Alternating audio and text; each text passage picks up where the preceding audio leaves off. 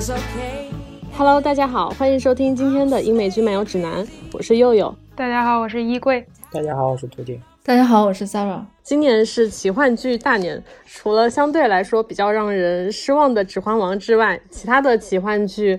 大部分都应该还是没有让大家失望的。呃，比如今天我们要聊的这三部剧《夜访吸血鬼》《睡魔》和吉尔莫·德尔·托罗的《珍奇柜》。首先我们要聊的这一部《夜访吸血鬼》呢。它是由 AMC 出品的，嗯，根据 Annie Rice 的同名原著改编的这部剧，啊，它是吸血鬼编年史系列小说的第一部，大家应该对它九四年的电影版非常熟悉了，是颜值巅峰时期的布拉德皮特和汤姆克鲁斯来主演的。那么这次 AMC 将呃夜访吸血鬼第一次搬上小荧幕，然后由是由绝命毒师和风骚律师的制片人 Mark Johnson 来担任这个制片人。原著的作者 Annie，她好像是有生前有参与这个剧的剧本。这个剧是在她去世之前的时候就已经开拍了。那我们先来讲讲各自对她的第一观感、第一印象吧，包括你推荐或者不推荐她，推荐什么样的人来观看她。衣柜先说吧。这部剧我的喜欢程度甚至超过了电影，就不仅仅是不仅仅是说。因为剧集它有更丰富的内容，所以能更表现出更丰沛的情感。我觉得让这这个吸血鬼家庭里面每一个人，他的就是那种复杂的性格都更更饱满了。他们互相之间的那种就是又爱又恨的关系，那种有毒的纠葛，其实我觉得比电影更可信一些。电影在这一块，比如说呃，开头讲皮特，皮特也也是家人去世了嘛。但是他只是说啊，我我的妻子死了，我很伤心，我每天在寻死觅活，就没有一个具体的描绘说他和妻子之间关系怎么好的一些内容，所以我没有办法太去带入到这样一种寻死觅活的状态当中。对，而且我开始不太理解，就是皮特那一版，他为什么突然成为了目标？就是他没有给他铺垫，他吸引到他的原因，成为狩猎目标的原因。我觉得就是因为他长得帅。对，然后也没有说，就除了他妻子之外，没有对他的家庭关系做更多的描写。然后你，所以他这个吸血鬼的这个身份，他复杂性就不是很够。嗯，不过后边就是后边两集不太喜欢的点，就是他用了太多那种。慢镜头摆 pose 的镜头就就有点过多了，看着有点油，有点油。对，我其实其实我想说的就是刚才衣柜后半段这这几句，因为我也觉得后面他摆 pose 的有一种感觉，我在看快手、看抖音的感觉，就真的很油。因为前半段的话，其实呃之前就是有一种有看看过动图嘛，我是先看了动图，然后才看了剧。就是有一种呃感觉，电影好像更唯美一点，然后它的这里面就不仅仅是唯美了，就是有那种张力和暴力的美学存在，所以说当时去看了，家暴美学。啊，对，就是呃也也不是对的，就就反正就是这种感觉，然后一直看到结尾的时候，我就就是一直很期待嘛，就结尾突然就感觉突然有一种回到了快手和抖音的感觉，有一点呃怪怪的，但是整体来说还是挺好的，而且感觉好像它比呃电影好像。更多的是有那种采访的感感觉存在，就更更强调 interview 这个这种这种感觉吧。对，对对对，我也非常喜欢他们安排的这个记者的角色，他其实是呃穿插了他整个路易斯的人生的故事。他其实采访了两次嘛，第一次好像是上世纪七十年代的时候，然后第二次采访就是现在，哎，他设置的时间是二零二二年，然后而且在。就是这个角色让这个让整个吸血鬼这种非常古老的故事具有了这种写实性与时代感，而且他有在里面提到我们现在正在经历的疫情，然后还旁敲侧击的问路易斯，就是你们在吸血鬼在这个疫情当中是不是扮演了什么角色？我觉得这还挺有意思的，因为本身吸血鬼去考据这个文化形象，它有很重要的一层就是关于疾病的隐喻啊，我就我就很喜欢记者的这个视角，而且这个记者经常经常是以这种吐槽役的身份出现，就是当我们的观众的嘴替啊，就每次路易斯看他可能沉浸在那种啊某种叙事和情感的表达里的时候，他都会把他拉回现实，说啊你并不是什么什么什么，你只是什么斯德哥尔摩了呀，怎么怎么怎么样。然后比如说他在为呃我们吸血鬼的 killer 的身份做某种辩护的时候，记者都会不留情面的说啊，但我们读者可不会这么看。我觉得这个记者的身份还挺有意思的，嗯，而且呃，然后我还比较喜欢这部剧的是，他非常明确的点出了，就是这对吸血鬼恋人的同性恋人的是这层身份。其实，在电影里，它是非常性暧昧的一种表达。但是，这个我发现很多人会觉得，他们就喜欢这种暧昧的、不说破、不不戳破的感觉。但是，其实本身原著里它就有明确的点出这个。同性恋人的这这层身份嘛，而且我之前有看到一种 LGBT 的观点，就是其实这种暧昧的审美表现也是将少数群体作为作为客体来凝视的一种一种一种表现，所以我觉得剧中这种表现会会更好。而且本身吸血鬼这个形象，它除了对于禁忌之爱、同性情感的这些隐喻之外，呃，它有它有这这层隐喻在里面。我我记得路易斯他回忆，呃，他和他们他的初夜的时候，和他第一次吸血的时候，他说。我觉得这这种吸血的行为，并不仅仅是让我达到了生理上的快感，更重要的是可以进一步拉近我们之间的亲密，有一种情感上的慰藉。我觉得他这个剧里对这个层的表现特别好。你说凝视客体的这个说法，我怎么感觉有点像前几年的耽改剧的思路呢？我觉得也有，是有一点。我当时是在 B 站的时候看一个视频的时候，那个人是非常一个直男的一个角度，就是他很讨厌这种。剧里就是对他们这个同性恋身份非常明确的表达，他喜欢剧里的那，他喜欢电影版那种暧昧的表达。然后当时就评论就有一个 LGBT 的人士，他就他就觉得觉得说我们不希望就是我们的就是同性恋的恋情就是被这种非常隐晦的表达出来，好像我们就是从你们打人引号的正常人的视角来看，我们就是这种见不得光的这种表达，我不希望成为这种被凝视的客体。然后当时他那一段的评论是让我印象比较深的。然后我们再继续聊关于他的第二个争议，就是他政治正确的这个争议，就是黑人路易斯的身份。因为这次，呃，主角路易斯是选取了黑人演员，呃，灰虫子的扮演者叫什么名字我忘了，我看一下。呃，我我就记得他歌手的艺艺名叫 Riley Ritchie，啊不，还是 Rich Ritchie Riley，忘了 两个词。对，演员是《权力游戏》灰虫子的扮演者 Jacob Anderson，他这一次在里面饰演的。Louis 这个角色，然后关于夜访吸血鬼的剧情，其实我们应该不用太多介绍，大家应该看过电影版，也都非常熟悉了。然后我们先可以讨论一下，就是关于这个黑人黑人路易斯的这个选角的身份的合理性的问题。就是你们呃，衣柜应该是有看过原著，你可以从原著角度来讲一讲嘛。首先，它这个原著本身就发生在奥尔良嘛，然后奥尔良在二十世纪之后其实是以。也是一个黑人聚居区了，然后相对的，他把时间挪后到了二十世纪之后，就变成了一个有就是有法国血统的一个黑人，因为那段时间有很多，比如说出生于中美洲的中美洲叫 Creole Creole 人。哦，克里奥尔血统，对 Creole 人，他绝大多数都是那个法国和。就是南美洲的原住民生下来的那种黑人，剧版就是可能对他的这个争议，就是在有色人种的家族是否能够在当时的美国获得了这样一个社会地位。然后通过当时刚刚衣柜也跟我们讲到，其实，在呃一九一零年代的美国的新奥尔良的法国区，就是从他的法国殖民历史来看，像路易斯这样血统的克里奥尔血统的自由黑人，他其实是确实是可以在当时在历史上，呃，在政界、商界。的上流社会可以获得一定的地位的，对吧？呃，十九世纪美国也有一部分像路易斯的曾呃曾祖父这样的自由黑人，他是呃从事经营种植园的经经济，呃，甚至有很多，好像我记得是数据是有三千多个是黑人是有当奴隶主的，所以我觉得这是从历史文化背景上来说，这个黑人路易斯他有他的合理性，而且其实我觉得从这个剧本身来看。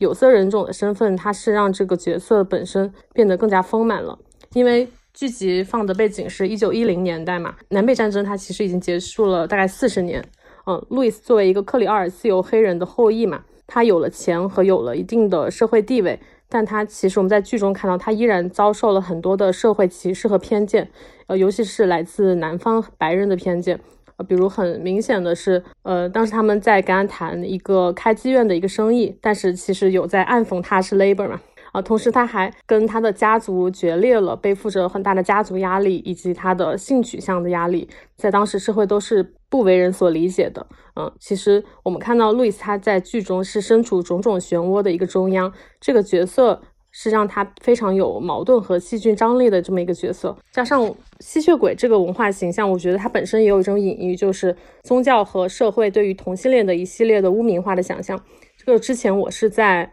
呃，忘了是不是疾病隐喻方面的某种书、某一篇文章里看到过这种说法，然后认为他们是病态的，并且把他们排除在社会的主流价值之外，把他们边缘化。我觉得剧版的《夜访吸血鬼》非常好的表现了路路易斯他那种呃疏离的、有一点边缘人的气质。他在呃 l e s t a d 之前遇到他之前，剧版就已经用很多的细节来展现了他的性取向，包括第一集的时候那个。那个女士她在调侃一个酒鬼的时候，好像提到了她的性器官什么的。路易他当时那个表情就明显就是，嗯，在点我嘛，就那种感觉，嗯，就是表已经有在暗示他其实一直处于一个性压抑的状态。然后除了他的性取向之外，我觉得剧版他抛出的这个血缘家庭的问题，以及他呃有色人种的身份的问题，是进一步加剧了他的这个身份焦虑。其实我后面看他们呃夜访吸血鬼这个剧组的。采访视频的时候，路易斯的扮演者演员本身他也有提到这个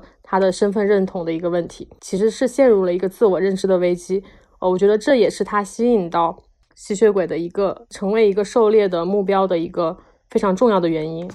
然后还想聊一下它跟电影比较大的一个区别，就是它对于呃，我们刚刚有讲讲到它的背景其实是设在了一九一零年代的新奥尔良地区嘛。然后衣柜也有讲到，就是这个时候它已经新奥尔良已经是。呃，北美黑人文化的中心了。我觉得剧版对这个的文化的表现、文化氛围的表现是非常好的。因为我有去看他们的那个呃后采的视频的时候，他有讲到，就是当时新奥尔良作为这个爵士乐的发源地，然后对于黑人整体而言，它其实是一个非常进步、文明、充满浪漫主义、自由气息的一个地方。包括 Lesia，他从欧洲来到这里，其实也是被这种文化所吸引嘛。而且就是夜间的娱乐活动又特别多。很多不受约束的性与自由，对吸血鬼来说是充满了诱惑力的。然后主创对于这部剧的布景也是非常的用心，投入了很多的心血去考究当时的爵士乐的文化和他们的建筑风格啊，包括它的这个条红灯区上的小酒馆呀，还有妓院、街道啊，都有去做还原。他们还请到了非常厉害的建筑师，还有雕塑家一起对剧中的建筑物做一些细节上的复刻。包括那个别墅的，他们别墅的墙壁和铁门上有很多的雕花，还有室内的一些布景装潢的摆件，它还设计了很多那种有意思的小机关，比如说用壁炉来控制棺材的开关，这个是就就很多细节会让你觉得这个吸血鬼就从吸血鬼美学上来讲都是很可信的，而且同时又有很强的这种时代气息，这个是我觉得这部剧做的比较好的一个地方。呃，说到爵士乐，那我就有一个点不太高兴了，因为这个 J Jacob Anderson 他本身是一个歌手，但是这一整季他没有唱过歌。他是他本身是唱什么类型的歌？他擅长的就是他的专辑多数是那种 R&B 风格的，但是他正常就是唱歌也是唱的很好的。说到这，我突然想到他那个第五集，就是家暴完之后那一段。片尾曲放的是《Home Is Where You Happy》，然后它的创作者和演唱者是邪教领袖查尔斯曼森，是这样的吗？嗯，我当时看字幕组的时候发现了这一点，我想说你放这首歌你都不放演员本人的歌啊，但是但是他这首歌其实也是跟第五集的它的剧情是有很强的关联的，然后我们可以再讲一讲，就是。为什么这对 CP 大家都磕到了？我就觉得他们这个人物关系建立的特别棒，就选角都特别好，就是完全就是刻画出了那种相爱相杀的变态 CP。然后他们他们好几次的那个人物关系的心理转变，觉得都特别的细腻。然后我看到他们的演员的采访视频的时候，发现他们对角色的理解也。理解的特别好，包括嗯，他们怎么样理解他们每一次从人到吸血鬼的转变，然后包括呃，他们经历了家暴之后，经历了第三个角色加入这个家庭之后，包括他们跟家人的决裂之后，他们的情感的转变，他们我觉得都是都是很有说服力的。你们怎么怎么看这对 CP？我的感觉就是还是这两个演员，这两个男演员设计了蛮多那种就是很有意思的那种互动或者说小动作，比如说有一集应该是三或四，是莱斯特就是特别开心嘛，跑过去亲吻路易，然后那个跑的那个姿势是扭着跑的，就这样的这样的就是很自然的身体的表达。就是能，其实能带出那种就是很真，就让人觉得有一种很真实的情绪出来。而且他感觉，我虽然没有看过原著，但他感觉在剧里就是喜怒无常的背后有一种小孩子的可爱。他经常就是你会觉得这样的吗？对不起，我是不是也被 PUA 了？就就觉得有时候他就是莫名其妙的生气或者吃醋的时候，你会觉得他呃这个人好像有一点可爱的那种。哦，对，那个下棋那一场，他和克罗地亚下棋的时候，就是明明他自知道自己已经输了，但但就是克罗地亚半截退出那个棋局的时候，让他很觉得很丢脸，就说什么都要把这场棋下完。是，图丁，你有被这对 CP 给磕到吗？其实我觉得就是他们之间设计的互动，让这对儿啊 CP 这两个人的 CP 感更强一点，就是能磕得起来。反正就是我我一般磕 CP 就是。他们的互动足以吸引到我，能让我觉得哦，我看到他们两个互动，我会觉得很香，呃，很甜的那种感觉，那就是 OK 的。其实他们就是有一些小动作，包括一些眼神，一些什么细微的什么语言，就是看似好像是在互呛或者吵架，又感觉细，你是细品，就是很有很有调情的意味在，就是就是这种感觉会让你能磕得动。其实就是一些小细节吧，就他这些小细节做的挺好的，但是后面又很虐呀。就让人觉得他们关系很扭曲又很拉扯啊！但因为我是 BE 爱好者，所以 我就是他如果一直舔，我反而就觉得没有什么太多意思，油的慌。对对对，第二集也有类似的，这样就是两个人刚就是路易刚搞到自己的棺材嘛，然后那天晚上他们俩吵架了，然后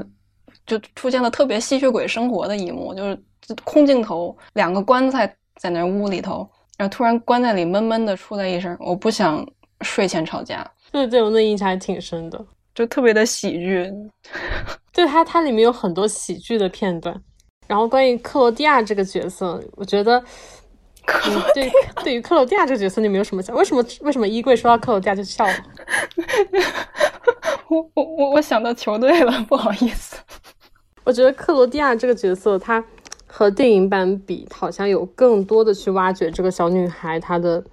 内心的一些需求，不仅仅是说她从一个十四岁的女孩长到一个呃十八岁，再到三十四岁，再到什么三百六十五岁，就是逐渐这样长大的过程。她的身体没有变化，但她内心其实就是非常的，从她的性启蒙的阶段就开始描写，她感觉是一个青春期的叛逆女孩，然后她又突然的，就是对异性有了渴望，但是。对于异性来说，觉得他又是一个小孩子的身体，就完全对他没有兴趣。就那段的描写，他他的心里还挺有意思的。然后包括他后面觉得，哦，我的我的两个父亲，所谓的两个父亲，他们之间就是互相有彼此，但是我却没有任何一个人是真正属于我的。然后他想要去跟他的家庭决裂，然后去寻找真正属于他的一个吸血鬼的一个伴侣。我觉得那一段的描写也非常精彩。你们觉得对克罗地亚这个角色，你们怎么有什么有什么什么评价？你觉得他这个剧里对克罗地亚这个角色的刻画，你们觉得到位吗？是不是克罗地亚这个角色没什么好讲的？确确实要比电影更丰富，但是好像又说不出来太多什么东西。哦，我想到那个，嗯，也是主创他当时有讲到的，说为什么他们要用，就是他们觉得是很挑战现在观众的。一个方式来拍这个很古老的故事，因为他们觉得任何一个非常熟悉的吸血鬼的故事，他们其实都可以用当下的眼光来重新解读。我们可每一代人都可以用更加属于当代人的视角来进入一个同一个故事，也可以提出自己新的理解。然后，所以我觉得这个是一是这个记者这个角色的引入的一个原因，然后就是他们采用一些非常嗯大胆的选角的一个原因。我还个人还挺喜欢的。OK，那夜访吸血鬼的一些优点和主要的看点，我们现在就盘点到这里结束了。如果你也想要看一个非常不一样的呃夜访吸血鬼，想要磕到这一对非常变态又相爱相杀的 CP 的话，你可以抓紧看起来。怎么这么像广告商呀？嗯，下面我们来接着聊一下，呃，就前一段时间受到很多关注也比较火的这么一部奇幻剧，就是王菲的这个《睡魔》的 Set Man。嗯，这部剧是改编自尼尔盖曼的非常热门又经典的 DC 漫画系列。它呢，主角呢其实是由这个无尽的家族七位成员组成的这么一部比较黑暗的奇幻作品。然后讲述的是主角就是做梦者他的一个历险。嗯，这个故事其实它是融合了很多的像这个神话传说啊，还有。嗯，奇幻的元素以及历史的一个冒险的一个故事。电视剧的话是由这个尼尔盖曼，还有另外两位呃导演，一个是艾伦海因伯格，是神奇女侠的一个编剧，还有大卫高耶，呃，他的作品就比较多，好的、烂的都很多。有这个蝙蝠侠，他也是这个基地的一个导演，他们来联手开发 制作的。后来看到他是基地这个导演的时候，我觉得一切我都能接受。这部剧其实刚开始的时候。的确受到了很大的一个关注。那首先肯定就是因为这个作者尼尔盖曼，他所有的这些奇幻作品，其实在全世界都有一个很高的知名度。包括我们之前呃很有人气的，像《好兆头》啊，还有第一季《美国众神》，以及他其他的一些文学作品。那这一部《睡魔》，其实之前的这个漫画大概到现在已经出版了。有三十年的时间吧。那《睡魔》经常被称为是史上最不可能被改编的这么一部作品，因为到现在其实三十年都没有翻拍成功过。之前这部剧是这个 HBO 接手的，但是当时就他们觉得预算太高，嗯，就放弃了。后来是。这个网飞找到了这个华纳兄弟，最后才有了这个电视剧。但是因为漫画的这个地位比较高，所以这个电电视剧在开始的时候，嗯观众啊，还有媒体啊，对它的期待也是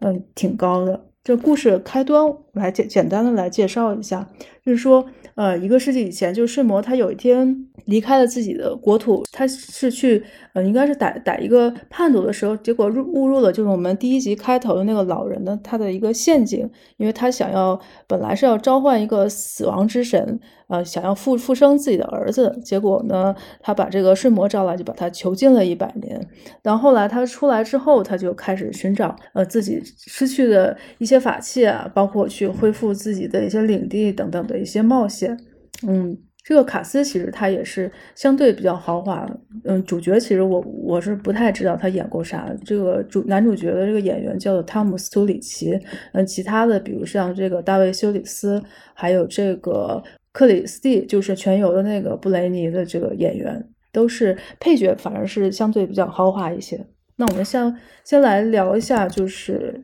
这部剧整体的一个观看的感受吧。要不衣衣柜先说一下，这个剧我我跟很多人的感受也挺类似的，就是前半季讲单元故事的时候还是好看的，后面开始讲那个玩偶之家那一整个。相对复杂的故事的时候，就觉得有些拖沓了。因为这个怎么说呢，就是它这个节奏变得吧，非常的突然。所以实际上，《玩偶之家》的前一到两集看起来是非常着急的。啊，《玩偶之家》是那个从我都忘了从哪一段剧情开始。嗯，他的漫画有一部分有有那么几集就叫《玩偶之家》，是那个吃那个就是那个吃饭杀人之后的事，是吧？对，吃饭杀人是那个就是梦的漩涡的那一段，从第十期开始，一直到一直到第十六期，就还漫画里的篇幅还蛮长的。因为我的预期是很高的，所以说我当时看完这部剧的前五集，我还是 OK 的。然后第六到第六集到后，就是像刚才一辉说的，这部剧它前五集和后五集的割裂感是很强的，就是你完全可以把它看作是两两个剧吧，可以这么说，就基本上是。联系没有什么大，就感觉前五集是一个故事，然后顺便后来又变了一个故事，好像前五集不存在了一样的那种感觉。然后前五集的节奏其实还是 OK 的，但是说实话，前五集的这个故事吧，也没有我预想到的那么精彩，给我带来的惊喜那么大。因为像刚才 s a r a 说的是，他睡魔，他后来呃掉到那个老人的陷阱里之后，他是。他的法器丢，就是失散到了各地嘛，然后他到时候去找法器，那就一集找一个法器，然后就没什么意思，然后就看到后来就是好不容易找到法器了，就以为会他会和那个，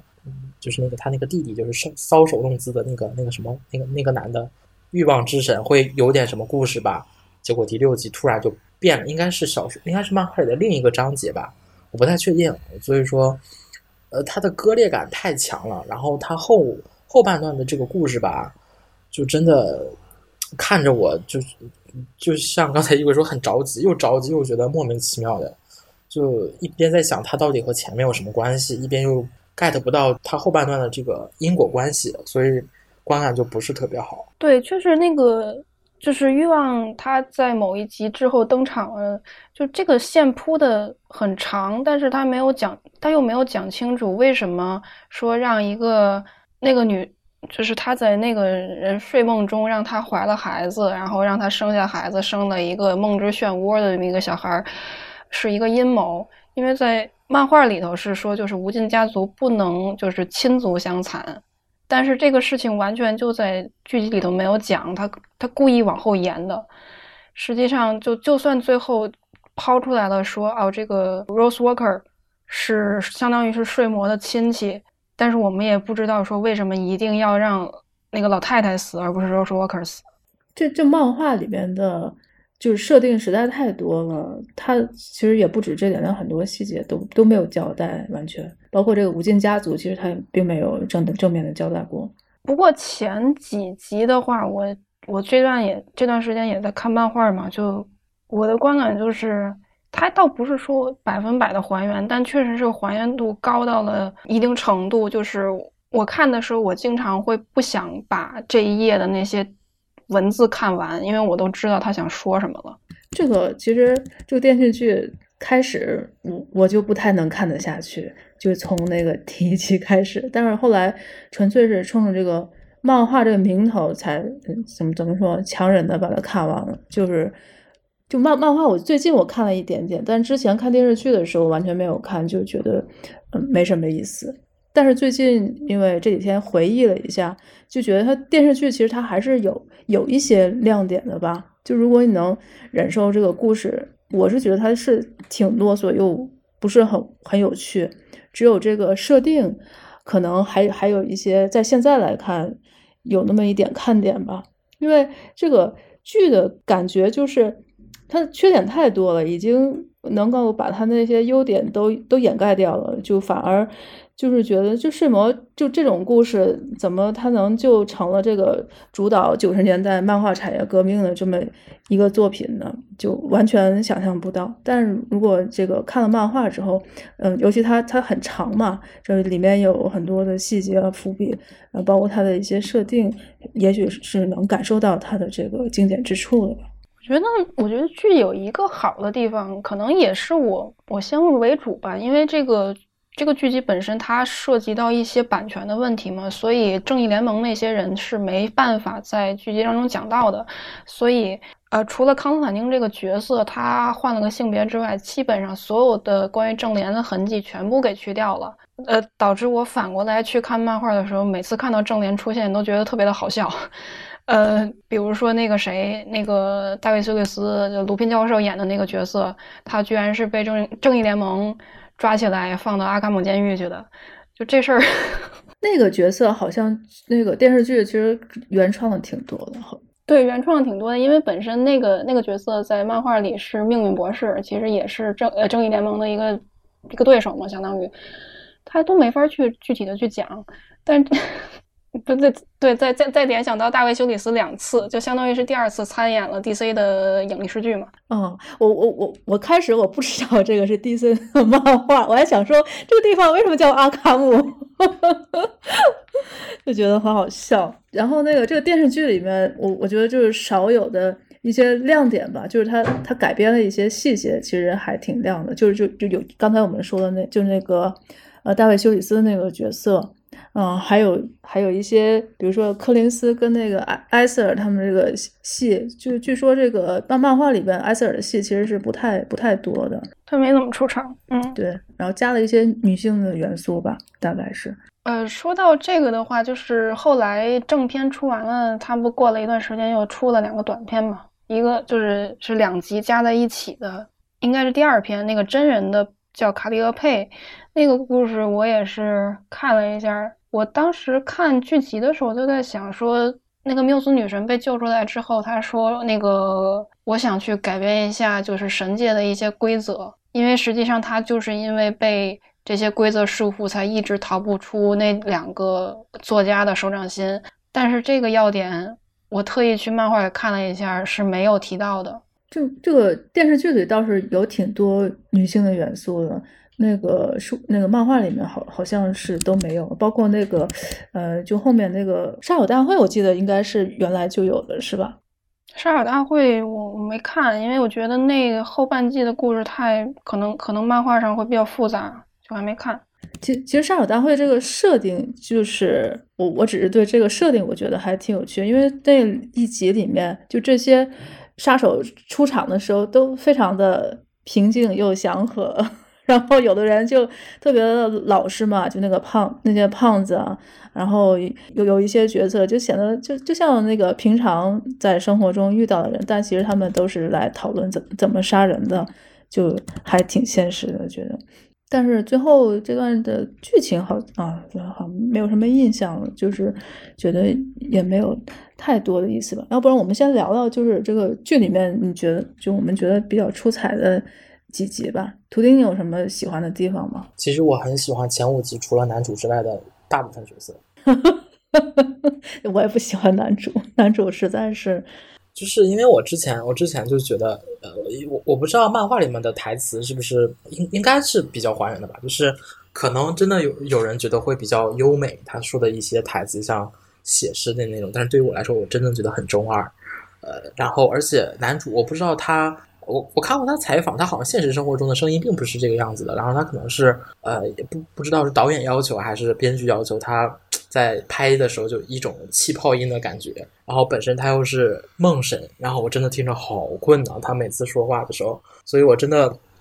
我真的不太喜欢男主这个角色。就是达达到达到目的了吗？梦神让你睡觉，变相的成功吧。然后然后前几集的时候，我就就特别特就觉得呃像。不管是卢平教授那个角色也好，还是说，呃，那个路西法也好，都是给我印象挺深的。然后卢平教授那个角色，我觉得很有趣。但是给我印象最深的应该是路西法和睡睡那个那个睡魔两个人打架那段儿，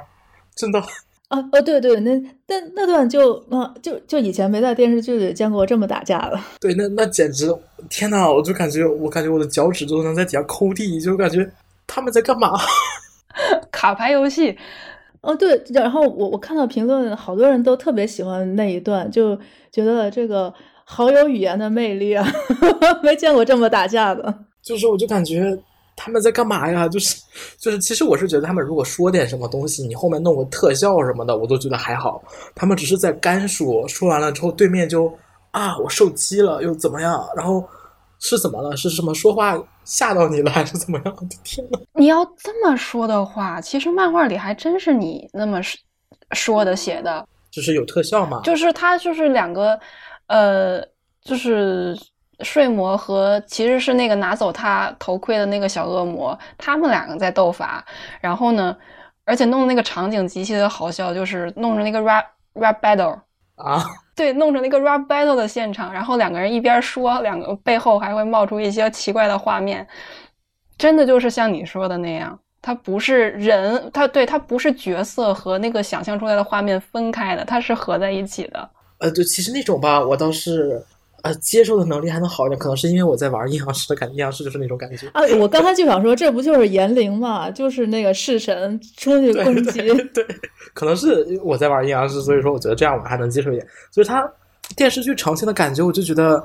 啊，是是怎么了？是他有什么暗器吗？还是怎么样的？说话的时候发出了暗器，他才会。就是这个剧，就是我我看资料说，这网飞投了挺多钱的嘛，但是我就觉得还挺。挺穷的，看上去还是差了一点投的还差了一点 就是特效根本没有。嗯，OK，那我们聊一下第六集，大家都很喜欢的第六集好了，就是那个前年等一回是吧？前年等一回是后半节，前半节是那个呃一之声。对对对对，嗯，这这集你们有什么特别喜欢的地方？除了后后半节那个 CP 之外？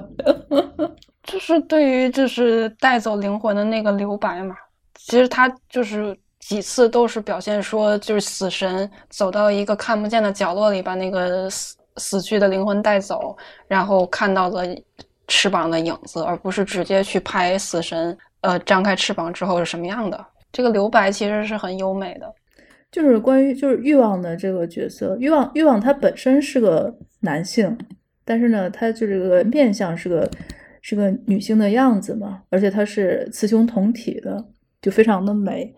就是尼尔盖曼的这个这部漫画里面有很多呃同性的一些元素吧，就但是在他的漫画里面九十年代的时候就已经有这些。我我记得之前好像有些人就质疑他，就是当时在就是在刻画这些平权要素的一个动机。但是呢，嗯，就从其他的一些角色，感觉他还是嗯有自己的一些想法。但但这个欲望，我的确是看电视剧没没有怎么看懂他到底想要表达什么。呃，我我觉得欲望它这条线应该是个很长很长或者很大的一个主线那那种吧，所以他电视剧没有拍完，我也不知道他要干嘛。就是我看电视剧总感觉他好像在弄一个很厉害的东西，但是我又不知道他到底要干嘛。而且这条线感觉删了，对电视剧来说本身没有什么影响。但是我觉得在漫画里，它应该是一个比较重要的，而且偏长一点的主线。就是电视剧想拍的话，其实他如果不是从一开始铺垫好好拍拍个两三季的话，你单从一季来看的话，其实看不太明白。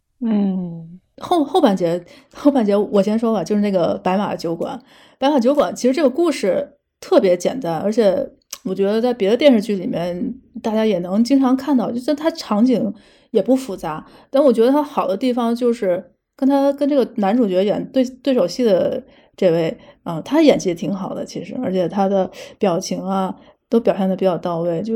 能够让这个男主角在其他集里面的戏就显得不如在这集里面好，就是然后再加上这这种套路嘛，这个套路应该跟好好兆头也比较像吧，就整体情况上来看。不过好兆头第三集那一段是尼尔盖曼就书里没有的，所以我感觉就是把呃睡魔里头这个千年等一回搬到搬到好兆头里去了。千年哦，这个这个这个千年里面出现了贼多的那个名人，什么莎士比亚，还有歌德，是不还有拿破仑？对对对，嗯，就就就就就挺有趣的。它虽然故事挺简单，但是呢，就是所有的元素都融合的比较好，就就所以整整个的这个镜头语言也很好，所以就让。在其他集感觉不出来，嗯，多好的情况下，这集显得特别出彩。前面那顿饭你有想要聊吗？就是那个杀人餐厅是吧？啊，其实那个杀人餐厅它主旨就就是大家大家都活在谎言中，然后我要把你们个个都撕破了，然后自己在旁边吃冰淇淋，我觉得还挺挺有意思。那集比较妙的一点是，就是所有人的行为是可以和那个电视里的新闻是配上的。就是，嗯，对啊，就比如说那帮人在乱搞的时候，在播熊猫交配的新闻。嗯，就这集，哎，这集反正开始，我我我觉得这这部剧里面最出彩的就是这个大卫休里斯这个角色。但是大大大大卫休里斯其实这几年演了好多，就类似于这样的，就是面善但是那个是个变态的这种角色。所以看多了，我觉得嗯还不错。但是这集里面，就是因为他在吃冰淇淋，我觉得嗯仿仿佛 又有了一点突破，就跟其他的嗯有有稍微的有一点恶趣味，我觉得还蛮有趣的。嗯，但是因因为它比那个酒馆稍微短了一点，就仿佛显得没有那个出彩。但是这个应该说跟那个差不多，都应该说是这部剧里面最出彩的几个点吧。也不是很面善吧？也不是不面善吗？也不是特别面善。长长得多么的那个祥和，关键是他还特别有礼貌啊！对，就是有礼貌的一个，非常有礼貌的干着恶心人的事情。对，嗯，还哦，还还有就是，就是他不是坐那个女司机的车嘛？那据说那个漫画里面，他下车就把就把他给杀了，但是那个对电视剧里面并没有。嗯，就把这个他这个角色反而稍微的又拓展了一些些，不太不太像以前的这种传统的超级英雄的作品。我觉得这个就是把护身符给到司机，这个这个改动还蛮好的。就是你又觉得他是有一种极端的善和一种极端的恶同时放在这个人身上。包包括那个后面后面就有人说是卢平教授拿了魔法师在餐厅里面大杀四方，好笑。哎呀，你还是回去做教授比较好。嗯，对，就是就是他，其实他有好多电影表表那个表演的都特别好，但是呢，就不能够让大家忘记卢平这个角色。每次对每次拿个宝石出来，觉得又开始 又拿到魔法石了，就就是蛮有趣的。其他的还有什么想聊的吗？因 为睡魔就没有什么，哎，就就那样吧。接下来我们要聊的这一部剧是。吉尔莫·德尔·陀罗的《珍奇柜》，我们后面就简称为陀螺或者珍奇柜就可以了。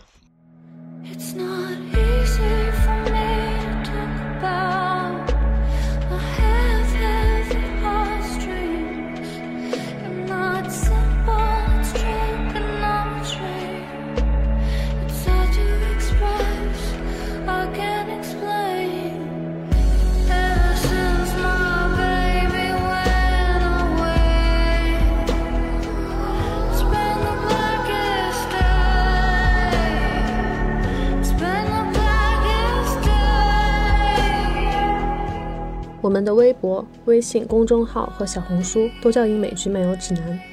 微博和小红书会发布新鲜的英美剧资讯和新剧观感，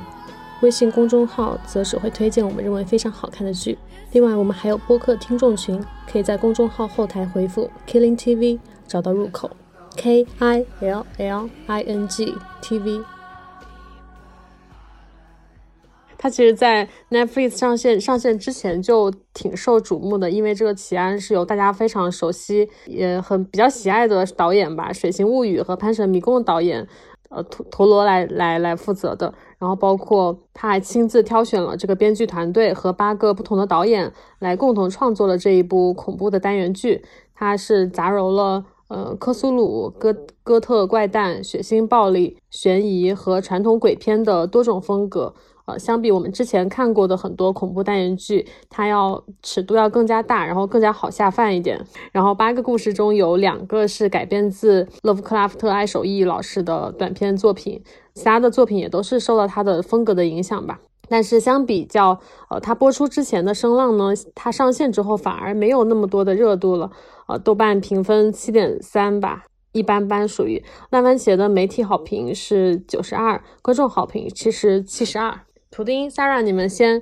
呃一句话评价一下这部剧吧，推荐或者不推荐，或者是呃推荐给哪些观众？其实最近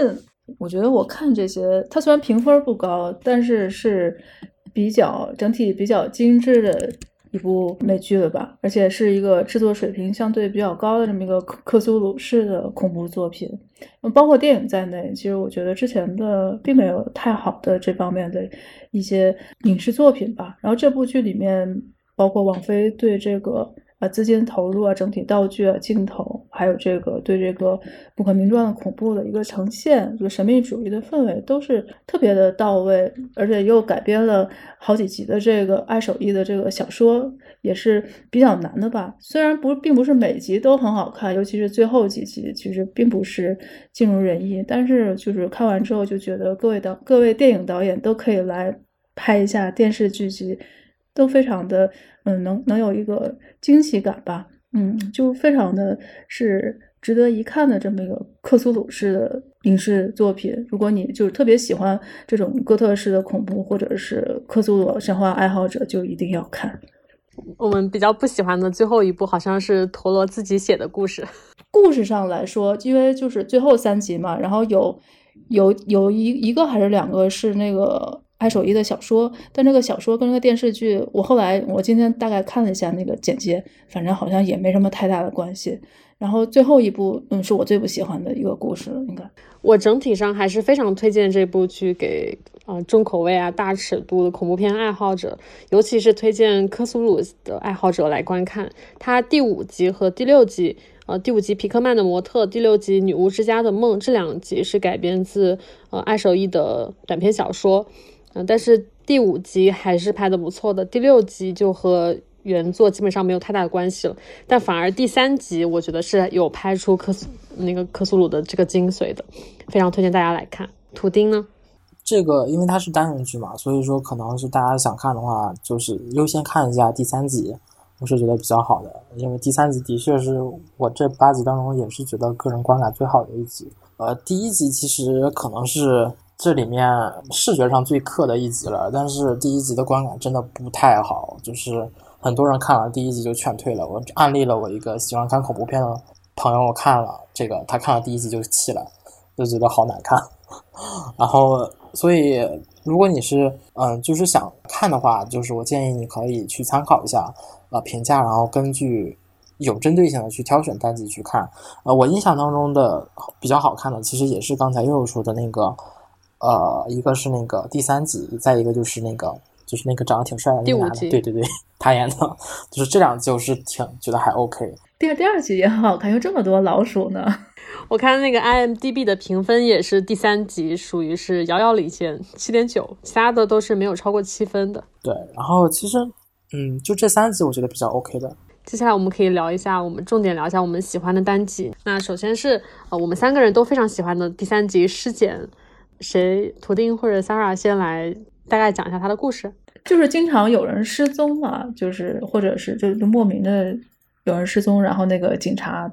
主角医生他的那个好朋友是那个阿卡姆市，是不是阿卡姆市？好像好像不是，是吧？我忘记了。第三集好像不是发生在阿卡姆市吧？那是第五集，我记错了，对不起。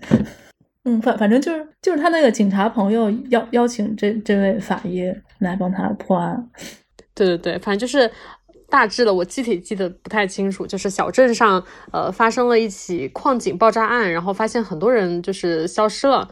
嗯，然后之后小镇里陆续又出现了很多尸体，然后警察调查发现，好像是发现了一个球状的物体，然后然后随着很多尸体的消失，然后之后就是警察把这些都一起找到，尸体找到之后呢，然后有让一个法医来解剖，想让他来找线索，然后整段的故事都是围绕后半段的法医解剖来进行的，然后就随着他解剖的过程中，就发现。就是其中一个死掉的一个人，他其实是被一个外星的生物给附体了。这一集我你们觉得就是它的看点在哪里？我先来说一下吧。就是我觉得它的，它因为它中间讲到外星人附体之后，他会进入你的脑神经嘛。然后他有一段，就是他进入法医的脑神经之后，他的对话的那种视觉表现，我觉得非常牛。就他他在。那个外星人当时已经进入他的脑神经，进进入他体内了。然后那那段的那个画面感觉就非常像蚁人穿越到量子空间，它有一种光怪陆离的那种神经网络，像是一个整个宇宙一样。那个那个画面我觉得很还挺有意思。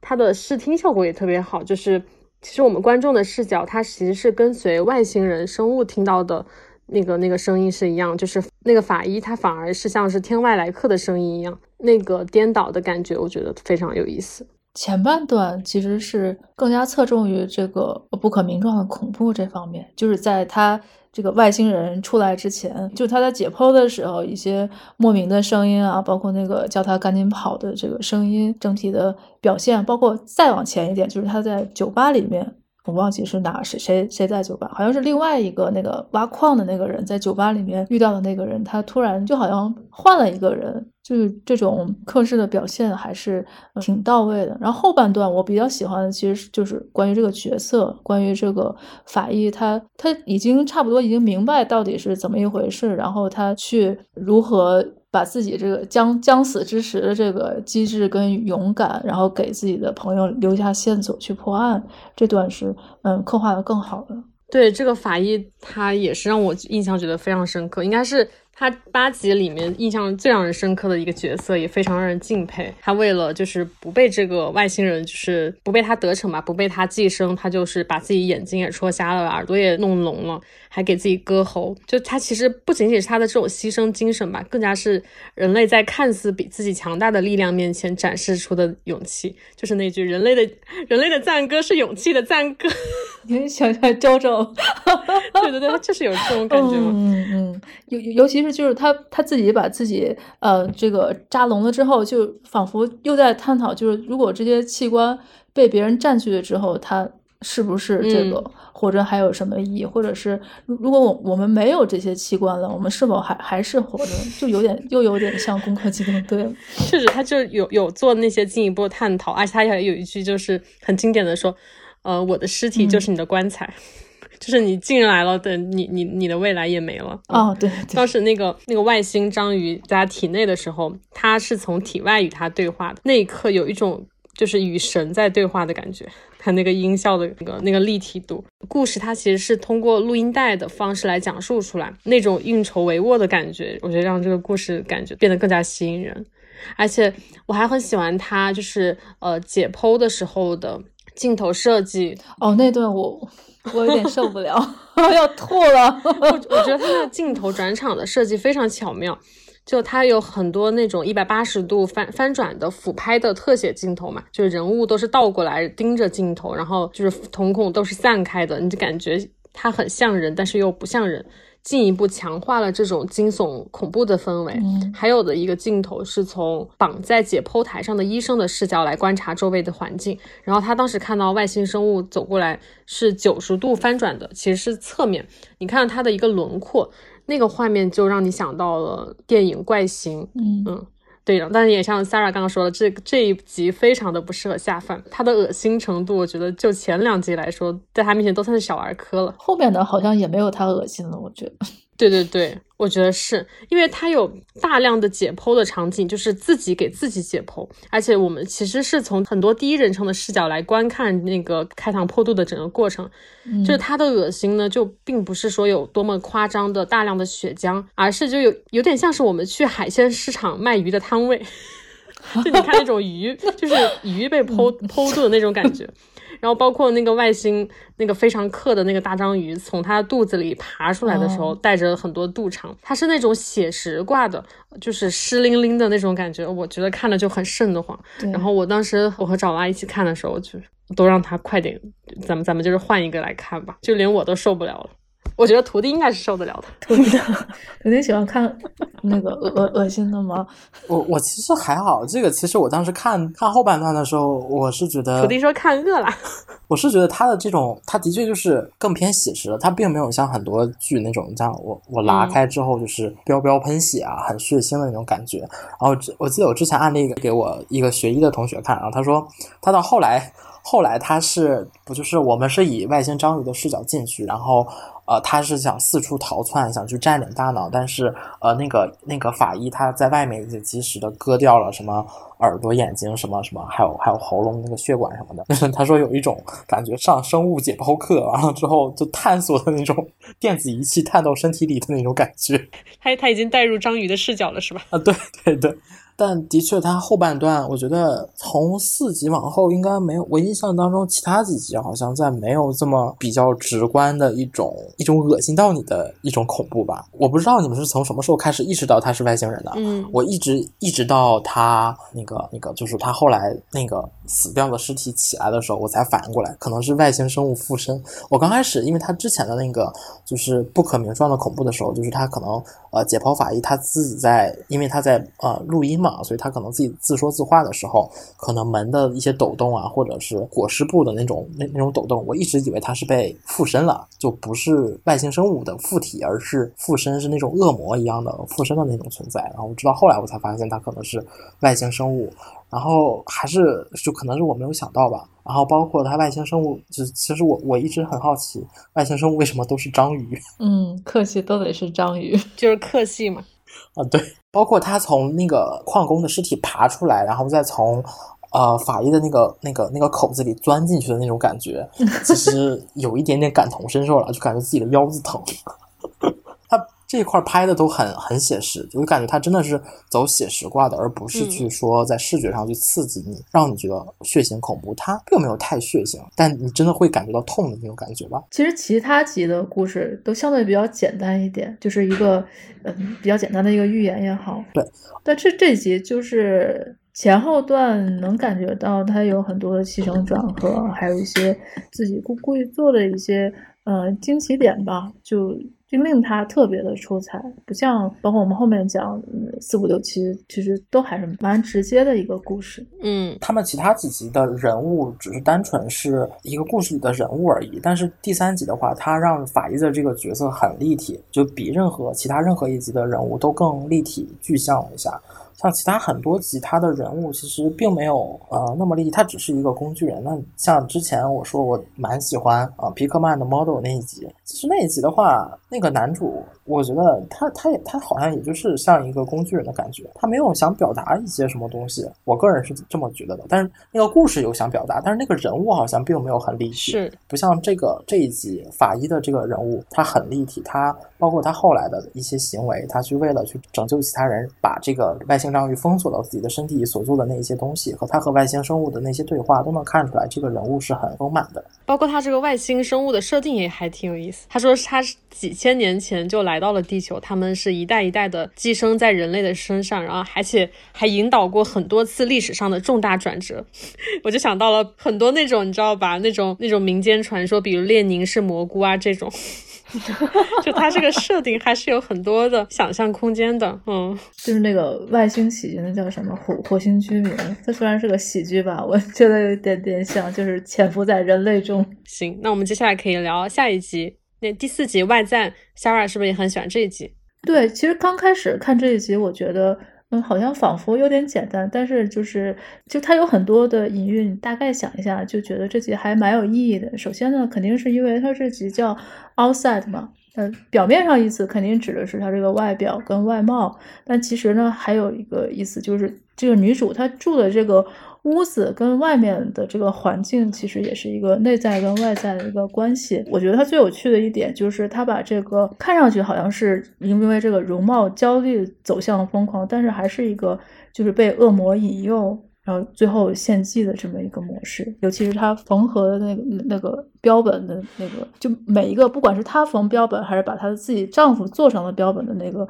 状况，还有就是她身边的那些。模特的，他们也算是就是社会上的一个标本吧，就是这种相互的关系，我觉得就是整体呈现的还是蛮有趣的。我也对这一集的印象还挺深，本身他的那个女演员就是《生活大爆炸》里拉杰的那个社恐的前女友嘛，就是约会的时候从厕所逃跑的那个，嗯嗯，对他印象非常深，嗯，然后他的那剧情虽然他剧情有一点点像整容液，但是还是有不一样的表达，就像刚刚佳佳说的，就是他其实。通过容貌焦虑的这个这个点，他还其实还有和那个被魔鬼引诱的这么一层，而且他当时就是身上就是被呃那个护肤霜涂满了，然后出来那个时候特别像魔魔女佳丽的感觉，只是说她的身上并不是血。这集是一位女性导演嘛？她之前拍的那个恐怖片，一四年有一部叫《独自夜归女孩》。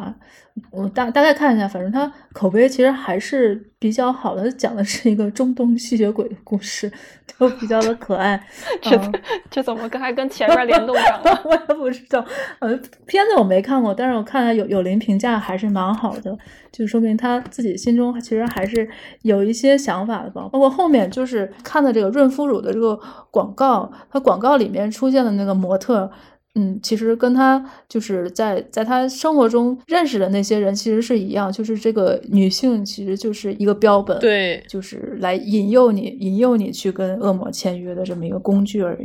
确实，他的电视里出现的那个女生和他生活中、工作中的那些那些女生，她们她们看起来都像是一个个的被社会规则就塑造的标本，这是他想要表达的一个非常重要的主题。我觉得他的这一集的那个镜头也很有意思，他有很多那种广角的镜头，也都是与女主的她的第一视角去观察她的周围那种呃格格不入的环境，就你能感觉到就是周围的人啊，他们的。呃，上身呀、脸啊、胸啊，就是直接怼在镜头面前，有点像直接怼在你脸上的感觉，压迫感特别的强，看的还挺难受。然后像你刚刚提到那个，呃，他的那个护肤霜的广告嘛，其实他护肤霜的这个印象也也，我觉得也很有意思。他每次出现的时候，女主的心态都发生了很大的变化。最开始女主是在看电视的时候，然后在画面的前景。我记得是很虚焦的一个地方，然后那个护肤霜的盖子是开着的，然后里面白色的那个液体就一直往外慢慢的流，就像是有生命一样，所以是呃被魔鬼引诱嘛。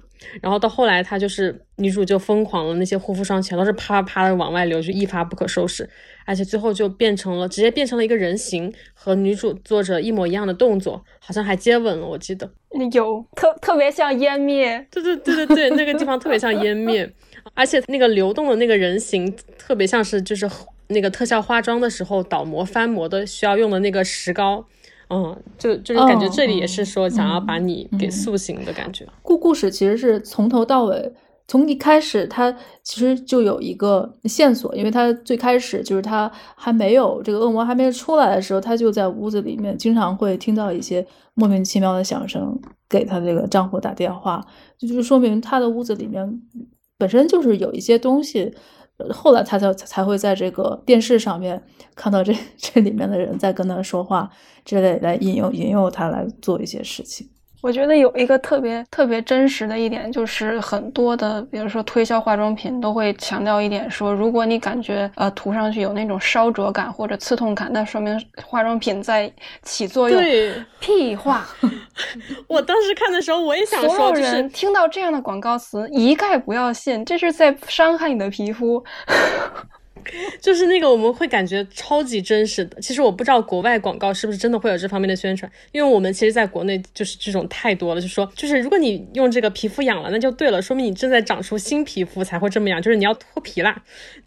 就是我们就是很讽刺，就是它这个他的一个什么恶魔引诱他的一个这种设定，但其实我们是真的在电视上会看到这种广告，就是我们非常熟悉的就是话说就是排毒嘛。就你现在长痘了，说明你的皮肤在排毒。你这么坚持用下去，你的全身就可以焕然一新。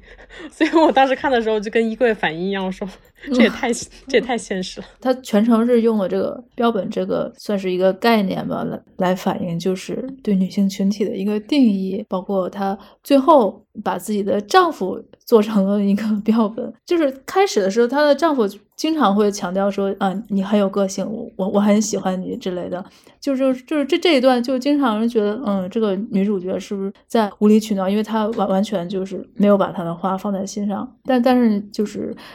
她。既然要体现这个女性的元素，就是男性啊，无论怎么样有个性，其实都不会被被社会所定义吧。但是女性完全是另外一回事。就从她呈现的这个环境来看，只有像她的那些模特朋友们那样才会受到一个尊重，是这样的一个环境。后后面还有什么想聊的吗？第五集想聊，第五集是。哦，平克曼哦，其实其实我我看那个原著，我觉得那原著剧情梗梗概还挺有意思的。但是这个电视剧后，就是从他就进到他们家，就这个平克曼进到他们家，把他妻子跟他儿子就变成那那样之后。然后他他就一定要求这个男主去看一看他的画，但是那个这个小说里面好像说他是一个食尸鬼，是吧？嗯，对，小说里皮克曼这个画家他本人是被食尸鬼收养了，然后他最后也是慢慢的变成了食尸鬼。就是我先来说一下他的这个剧情，就是男主角他认识了一个叫皮克曼的画家，他的画风就是非常暗黑。男主看了他的画之后，就不断的产生幻觉，看到呃巫师团呀、食尸鬼啊这些非常恐怖的场景，然后逐渐。就揭开了关于皮克曼家族的一些他的真实身份，以及这个世界不为人不为人知的黑暗面。这一集就是课味最应该也不能说是课味最浓，就是很纯正的一集吧，因为它有很多关于爱手艺他的呃小说里的一些世界观的设定的东西。他的故事本身也是发生在阿卡姆市 世界的中心阿卡姆，就是非常经典的呃洛夫克拉夫特的他的一个虚构的地点。嗯，这集里面它是有关于塞勒姆猎猎巫案的这么一个历史背景。其实它这八集的故事，我记得好像是有三个故事都是有塞勒姆猎巫案为历史背景的。就男主他看的第一幅画，当时他看的皮克曼的第一幅画就是女巫团开席的那幅画嘛。对女，对对对，女巫当时说是砍了自己丈夫的头，然后就大家一起开席那幅画，这这个就是以这个塞勒姆猎巫案为背景的，就画里的这个外祖母应该是皮克曼的外祖母的外祖母，就是当年呃猎巫案中被判为女巫的人。这个这个故事这个背景其实就是十七世纪的晚期，呃叫塞勒姆镇的一个地方，一些小孩得了怪病，大家觉得就是被魔鬼上身了，然后怀疑有人搞巫术，之后就各种举报。啊，然后指控就一些，比如说你平时不太去教堂，你性情很孤僻，那你肯定就是女巫。之后就是越来越多人被定罪，最后好像是有很多人就是被处处以了绞刑吧。然后在这幅画里呢，那个皮克曼的妈妈，那个女巫的额头上，她有一个旧印的符号，就是一个像树叶的静脉一样的。嗯，那个是洛夫克拉夫特他创作的一种圣物，在设定里就是说可以抵在在一定程度上抵御邪神，就是它并不一定会伤害到他们，但是会让他们觉得恶心，就像是人类看见大便了一样。对对对，就是我不会对你造成造成什么物理伤害，但是我会觉得很恶心，会想要远离。侮辱性极强。对对对，侮辱性极强。就他的那个旧印和就是大家在那个 D N D 跑团里看到的那个五角星的那个旧印，它不一样。哦，那个那个五角星的那个旧印是那个爱手艺的后面的他的真爱粉德雷斯后来改编的一个一个符号。然后男主他就是看到这一幅开席的这个画之后，就被一种不知名的力量所引诱了。然后他当时给了他一个镜头，就是他突然觉得额头很痛，然后还摸了一下，就像哈利波特的那个犯病的时候一样。嗯。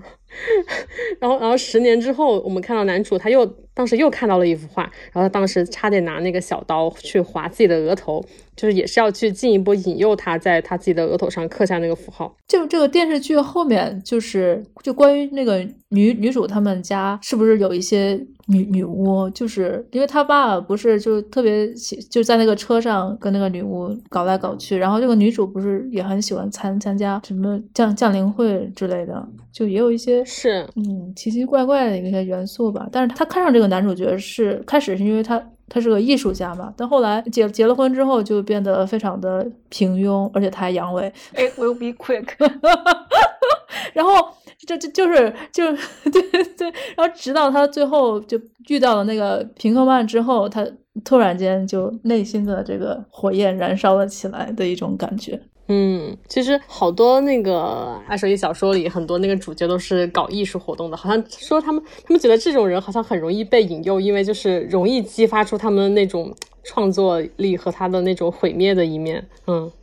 这里面关于皮克曼的画，就是我们刚刚有提到食尸鬼嘛，他其实他有一幅画，就是让男主当时看了散纸狂掉那一幅，想要画自己额头那幅画。哦，当时原作里小说是说，他这幅画讲的是食尸鬼给人类的小孩上课，教他们怎么样进食。就是他食尸鬼的设定其实是说，他们会偷人类的小孩来自己抚养，然后这些小孩长大之后也会逐渐的变成食尸鬼。然后皮克曼在原作的小说里，他就是这么一个设定。小说里就是说他们会之后会。从人类，然后退化成狗的样子，就趴在地上。我们看到短片里，他最后也出现了，就从井里出来的那个就是食尸鬼，他的下巴就是鼓鼓囊囊的，两两只手托到了地上。当时皮克曼给男主他在墓地里展示的那个画册，我们还看到了克苏鲁体系里非常经典的深潜者的形象，一个就是一个粉丝的小彩蛋。哎，我我我我最后就想说一下那个老鼠吧，因为这个老鼠仿佛就是克苏鲁神话里面也经常有有老鼠这个意象出现嘛，嗯。跟这个电视剧其实还挺像的，比如说那个人面鼠啊，人面鼠就很像女女巫那一集里面的那个小老鼠，